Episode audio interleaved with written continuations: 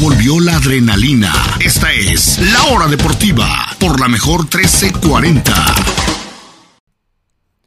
Gracias, gracias, muchas gracias por continuar con nosotros aquí en la hora deportiva en este lunes 15 de mayo. Dejemos de lado el fútbol mexicano, pasemos.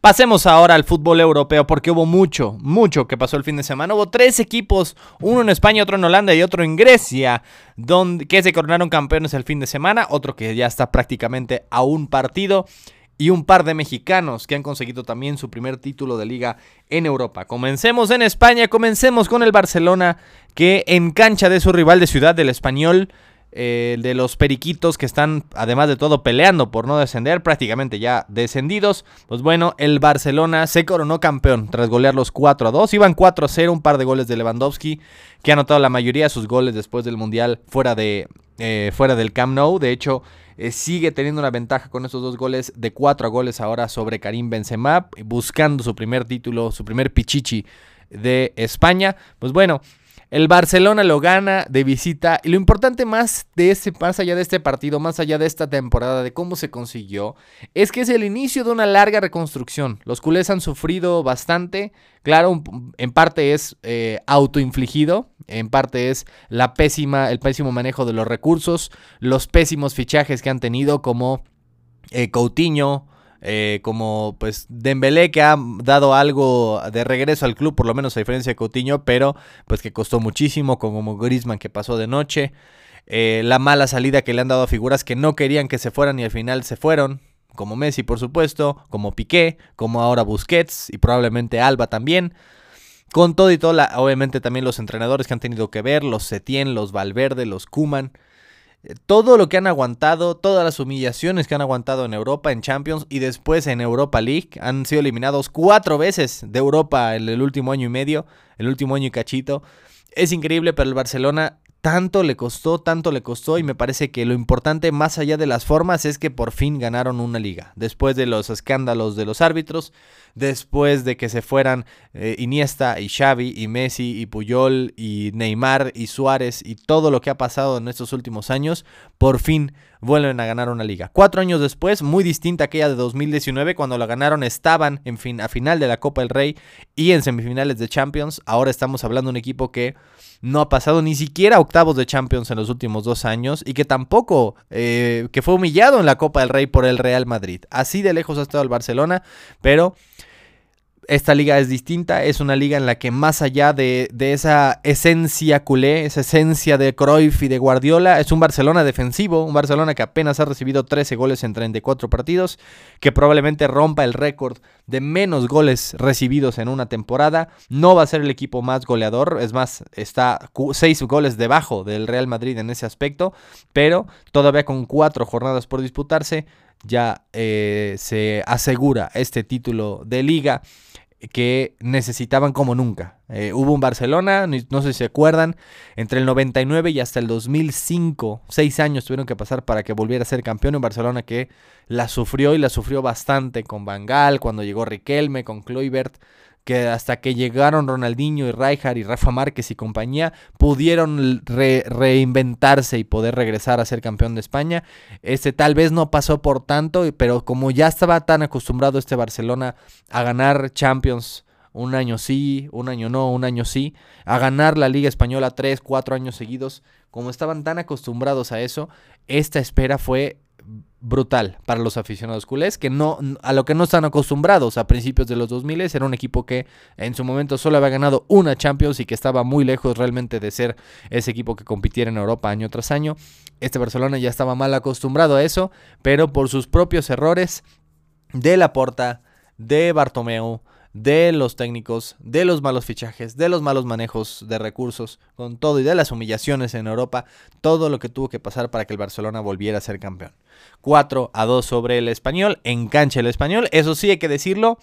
Hay, que, hay gente que está de un lado de la historia y del otro de lo que sucedió. Al final los jugadores del Barcelona se pusieron a brincar como si estuvieran, como si fueran niños en el kinder, un poco restregándole en la cara el título a su rival de ciudad algunos fanáticos, fanáticos entre comillas, porque realmente son unos locos descerebrados, se meten a la cancha, intentan agredir a los jugadores, pues eh, aguan un poco el festejo y se tienen que meter al, al vestidor. Y hay gente que defiende una postura y que defiende la otra. Yo la verdad es que veo malo de las dos partes. No, ok, estás celebrando un título, pero pues al fin y al cabo estás restregándoselo en la cara. Hay algo que se llama deportivismo y se lo estás restregando en la cara a tu rival de ciudad. Si fuera en la cancha de los Asuna, creo que no pasaría mucho. Pero estás hablando de que es tu rival de ciudad. Nunca el Barcelona había se había coronado campeón en cancha el español y se lo estaban un poquito restregando eh, a los fanáticos que todavía estaban ahí en, el estadio. Y claro algunos pues que simplemente no saben el Barcelona no supo ganar y algunos fanáticos no supieron perder y, acudieron a la violencia y todo terminó mal. Está mal tanto el Barcelona pues eh, siendo mal ganador restregándole la cara a los aficionados de su rival de ciudad como por supuesto también esos aficionados descerebrados que se metieron a la cancha a intentar agredirlos. Al final no pasó más, pero pues queda en anécdota. Barcelona campeón de España después de cuatro años. El Madrid de todos modos había ganado, había hecho su parte el día anterior venciendo al Getafe con un golazo de Asensio. El Atlético de Madrid cayó sorpresivamente ante el Elche y por eso es que por fin el Barcelona pudo con este triunfo ya coronarse campeón. Pero lo más relevante para el fútbol mexicano en este fin de semana fue el regreso del Tecatito Corona, que entra de cambio eh, en el triunfo del Sevilla 3 a 0 e incluso anota. Anota un gol ya al final, ya al minuto 93, no puede jugar mucho, pero recordamos que el Tecatito iba a jugar eh, la Copa del Mundo supuestamente, pues bueno, la Copa del Mundo empezó en noviembre, estamos hablando de que seis meses después y apenas está teniendo sus primeros minutos en la cancha. De hecho, jugó solamente 10 minutos eh, a cambio de un campeón del mundo, de Gonzalo Montiel, quien fue el que anotó, recordando ese último penal en la final de Qatar. Tecatito entra de cambio, juega los últimos 10-12 minutos y hasta anota un gol después de 9 meses de ausencia de esa terrible lesión en el entrenamiento en agosto pasado, regresa a las canchas y anota a. Es el, cuarto, es el cuarto triunfo seguido del Sevilla de visita y sin recibir gol. Nunca en la historia del Sevilla de más de 100 años había pasado eso. Excelente trabajo de Mendilibar que ya lo salvó del descenso por completo y que además están a un pasito de la final de la Europa League. Pasemos entonces rápido a lo que sucedió en Inglaterra, donde ya es casi cuestión de días. El Manchester City será campeón. Venció 3-0 al Everton. Una excelente actuación de Gundogan. El primer gol es de una calidad individual magnífica. Como la baja y como de espalda simplemente la, la mete a la portería. El, partido anterior había metido dos goles. Ahora mete otros dos goles y además da una asistencia para otro gol más de Erling Braut Haaland. Eh, una goleada sin piedad del Manchester City sobre el Everton, que tiene una semana, tal vez la semana más importante de su vida. El fin de semana, si el Arsenal no le gana al Nottingham Forest, o si el Arsenal gana, pero el Manchester City también le gana al City, serán campeones. Pero sobre todo esta semana también reciben al Real Madrid en el Etihad por el pase a la gran final. Esta misma semana podría ser crucial para el City. Será crucial. Podrían asegurar su pase a la final de la Champions y asegurar otro título más, el primer tricampeonato en su historia de la Liga Premier. Ya tienen cuatro de los últimos cinco títulos. Sería el primer tricampeonato para el City y el primer tricampeonato en la liga inglesa desde que el Manchester United lo consiguiera entre 2007 y 2009. Eso es lo que se está en juego, lo que está en juego para el City en esta, en esta misma semana, mientras que el Arsenal, pues bueno, simplemente fue bonito mientras duró. Cayó 3 a 0 en casa ante el Brighton. Un poco de polémica en el primer gol del Brighton porque había parecer una falta de Enciso, pero al final fue una debacle total de los Gunners. Fue bonito mientras duró, regresarán a la Champions, que es lo importante para muchos, y al final, pues bueno, será una campaña agridulce porque el Arsenal lo verá como ese título que se les fue, pero la realidad es que el talento y la estrategia eh, de los jugadores del City y de Pep Guardiola fue muy superior a los del Arsenal. Y cuando es una liga tan larga es tan difícil mantener ese nivel. En Arsenal aguantó, aguantó, pero al final no pudo y volverá a fue una, será una temporada mucho más exitosa de lo que se esperaba en un principio. Yo le dije en un inicio, creo que este, este es el año que el Arsenal regresa a Champions, pero nunca pensé que estuvieran peleando el título hasta el final. Pensé que eran terceros o cuartos, eh, muy por debajo del City. Al final les habrán peleado hasta las últimas dos, tres jornadas, pero al final sí se quedarán cortos. Ya es cuestión simplemente de tiempo. Son cuatro puntos los que lo separan. El City todavía tiene un partido pendiente. Es decir, el City podría perder dos partidos más, ganar uno, cualquiera de los tres que les quede, y de todos modos serán campeones tricampeones de la Liga Premier. El Chelsea empató 2 a 2 Eh, y el Liverpool estaba venciendo hace ratito al Leicester City 2 a 0. Así van las cosas en Inglaterra el fin de semana. El United por fin ganó y se afianza ahí en el tercer, en el cuarto puesto, el último boleto rumbo a la Champions League. Vámonos rapidísimo a Inglaterra, perdón, a Italia. La Juventus ganó ayer sobre el Cremonese de Johan Vázquez, jugó un buen partido, realmente los dos goles de la Juve no fueron su culpa, jugó los 90 minutos el mexicano canterano de Pumas, pero al fin y al cabo Juventus vence 2 a 0, le costó a la Juve, Buenas y malas, golazo de Nicolo Fagioli, ex jugador del Cremonese, justamente el año pasado estaba con el Cremonese en la Serie B, y otro un poco fortuito de Nelson, de Clayson Bremer, esas son las buenas, se afianza en el segundo lugar, nadie hubiera pensado esto de la lluvia hace algunos, un par de dos, tres semanas atrás, que estaban eh, pues con 15 puntos menos, peleando si bien les iba por la Europa League, hoy son segundo lugar en Italia y creo que tiene una base importante para construir para el futuro. La mala son dos. El primer tiempo, Pogba, que tuvo su primer partido titular con la Juve en todo el año. Es más, desde abril del año pasado con el Manchester United no jugaba un partido titular, Paul Pogba. Jugó media semana eh, contra el Sevilla, pero no había jugado un partido de liga de titular en un año, más de un año, desde abril 2022. Y con todo y todo se lesiona prácticamente solo. Y es una lesión, parece eh, que lo tendrá fuera bastante tiempo las canchas otra vez porque salió entre lágrimas. Entre lágrimas, el francés, campeón del mundo, pero que ha tenido un año para el olvido. Paul Pogba. Y la otra mala para la Juve es que estrenaron su nuevo uniforme y me parece un espanto. Un espanto. La Juve me parece que tiene uno de los uniformes más bonitos, más elegantes del mundo, pero el que estrenaron ayer es horrible. Está bonito cuando tienen algunos vivos en amarillo. Este es demasiado amarillo para mí y además es como negro con gris, ni siquiera es negro con blanco como ha sido toda la historia de la humanidad con la Juventus. Ahora es gris con negro, espantoso, realmente horrible y no sé si eh, aparte cuál era la prisa de estrenarlo ahora. Pero bueno, por lo menos nos dolerán los ojos más de un año con este uniforme y Paul Pogba se perderá algún tiempo de las canchas. Otro equipo italiano, ese sí que está en muy buen momento, el Inter. Excelente momento del, equipo Nerazzurri. Regresó Lukaku, doblete, dos muy buenos goles, uno fuera al área al ángulo, otro definiendo muy bien ya eh, o con poco ángulo ya minutos del final. 4-2 gana el Inter sobre el Sassuolo se pusieron de hecho por algunas horas como segundo lugar de la liga cuando hace un 3, 4 semanas estaban en quinto lugar fuera de la Champions o ya casi aseguraron su próximo lugar en la Champions y entre eh, la Supercopa, eh, perdón, entre la Copa Italia cuando eliminaron a la Juve, más las semifinales de Champions, más lo que ha sido la liga, el Inter tiene un total de, déjenme les digo, 7 victorias seguidas en toda competencia, incluyendo Copa Italia, Liga italiana y la Champions League y mañana podrían asegurar su primera final de Champions desde 2010 cuando estaba Mourinho. Está en su mejor momento, en el mejor momento posible el Inter, eh, ganando siete seguidos justamente en abril y mayo, que es el momento más importante del año. El Napoli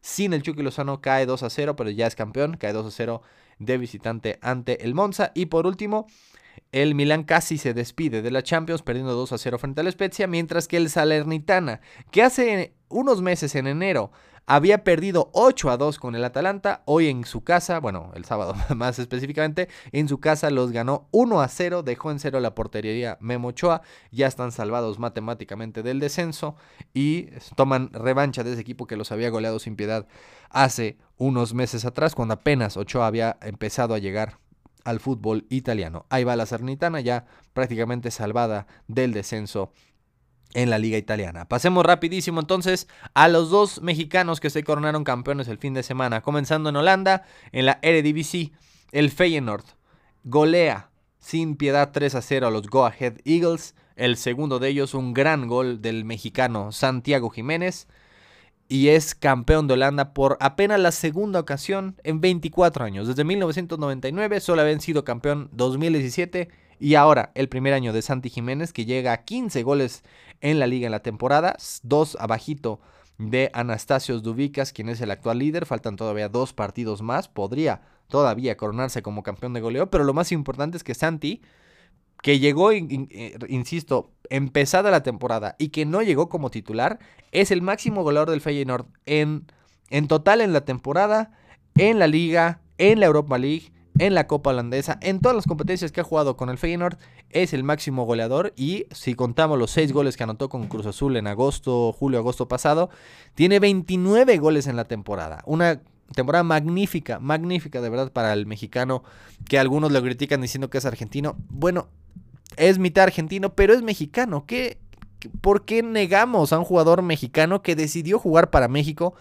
Que debutó en México, ¿por qué lo negamos? ¿Por qué decimos, pero no es suficiente suficientemente mexicano? No sé qué le falta a, algunos eh, como para que decidan, como para que lo acepten como suyo. Ya saben, siempre algún mexicano habrá en contra de, de, otro mexicano. Pero bueno, Santi Jiménez firmando una brutal primera temporada. Al parecer lo busca la Lazio, lo buscan en otras ligas. Falta definir qué va a pasar, pero por el momento está firmando una excelente primera temporada y ya también oficialmente campeón de Holanda, tal como lo fue Guardado y Héctor Moreno y el Chucky Lozano y Edson Álvarez y Carlos Alcido en su momento y el Maza Rodríguez creo también, como muchos mexicanos firma título de Holanda y el único camino es hacia arriba. Y el otro mexicano que también gana el, eh, el título este fin de semana, no hemos hablado mucho de él, pero ojo con Orbelín Pineda, el mago, que eh, recordando no tuvo un muy buen primer año en el Celta de Vigo. Primeros seis meses estuvo a punto de regresar a México. Él dijo, no, me quiero quedar en Europa, aunque sea en una liga tan extraña o tan lejana como la de Grecia. Pero gracias al pelado Almeida, que lo recuerdan por supuesto muy bien allí en Guadalajara, que no tuvo tampoco él una muy buena experiencia en la MLS. Almeida se va a Grecia y al final es él quien decide llamar a Orbelín Pineda, vente conmigo, yo te jalo, yo te, te doy la oportunidad. Y pues Orbelín Pineda firma una temporada increíble. Fue uno de los mejores jugadores de la liga griega y ayer ganaron 4-0 con un gol incluido del mexicano y con eso se, corona como campeón, campeón de Grecia. Orbelín Pineda, junto al Pelado Almeida, primer título fuera de México, ya había sido campeón de liga con Chivas, también con Cruz Azul, no le fue bien en el Celta, decidió probar, decidió experimentar, arriesgarse y quedarse más tiempo en Europa, aunque sea en otra liga, y la jugada le salió bien. Sigue siendo parte del Celta, no sabemos si lo van a querer de regreso o si va a otro lado, pero pues la apuesta salió muy bien para Orbelín Pineda, campeón de, el, de Grecia con el AK Atenas, con el buen pelado Almeida. Y bueno, para concluir, faltan las últimas dos eh, ligas de las que no hemos hablado. Rapidísimo, muy muy rápido. En Alemania, la Bundesliga. Pues bueno, si por ahí pensamos que el Schalke le iba a hacer cosquillas al Bayern, perdieron 6 a 0. Los últimos, de hecho, 6 partidos que han jugado entre estos dos, han metido 18 goles el Bayern, 0 goles el Schalke, es decir, promedio de 3 goles por partido para el Bayern, 0 goles anotados del Schalke al Bayern en 6 en los, en los 6 últimos encuentros. Y Mientras que el, el, Borussia Dortmund no se quedó atrás, goleó 5 a 2 al Mönchengladbach con doblete de Sebastián Haller y un gol inclusive del gringo Gio Reina y con eso nada está definido todavía. Quedan dos partidos, un punto separan al Bayern del Borussia Dortmund, pero ojo que este fin de semana Bayern juega en casa frente al Leipzig, que es eh, un rival que se le ha complicado últimamente y que es el tercero en la liga. Un empate y me parece que el Dortmund será campeón. Si el Bayern logra ganar este partido, me parece que no lo podrán ganar, no lo podrán superar en la última fecha, que es visita al Colonia. Solamente falta un punto, dos partidos entre el Bayern y el Borussia Dortmund para definir al campeón de Alemania. Y por último, por último, en, en, Francia, les dije que la suspensión de Messi al final duró solo un partido, regresó frente al Ajaxio, que justamente descendió este fin de semana, pero pues tampoco hizo mucho Messi. La verdad es que no lo vi con muchas, muchas intenciones de aportar para su equipo. Al final, la figura fue un poquito Kylian Mbappé, mete dos goles. El primero, eh, un poco fortuito, gracias a un error del arquero. el segundo, un error de defensa, pero eh, fue un trayazo al ángulo. Eh, y un gran partido también de Sergio Ramos. Al final queda 5 a 0. El PSG está a 3 partidos y 6 puntos de ventaja. Es decir, este mismo fin de semana también podría coronarse bicampeón de Francia. El PSG estará jugando frente al Auxerre de visita este domingo. Podría ya coronarse otra vez más bicampeón de Francia. Así fueron las cosas el fin de semana en el fútbol europeo. Uf, un poco de todo. Vamos a hacer una pausa y continuamos con más. No se retire porque seguimos en la hora deportiva.